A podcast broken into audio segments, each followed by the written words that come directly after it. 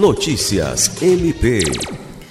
Os coordenadores do Centro de Apoio de Defesa dos Direitos Humanos e Cidadania e de Defesa da Saúde, Pessoa Idosa e Pessoa com Deficiência do Ministério Público do Estado do Acre promoveram uma reunião por meio de videoconferência para apresentar um plano operacional de atuação POA em conjunto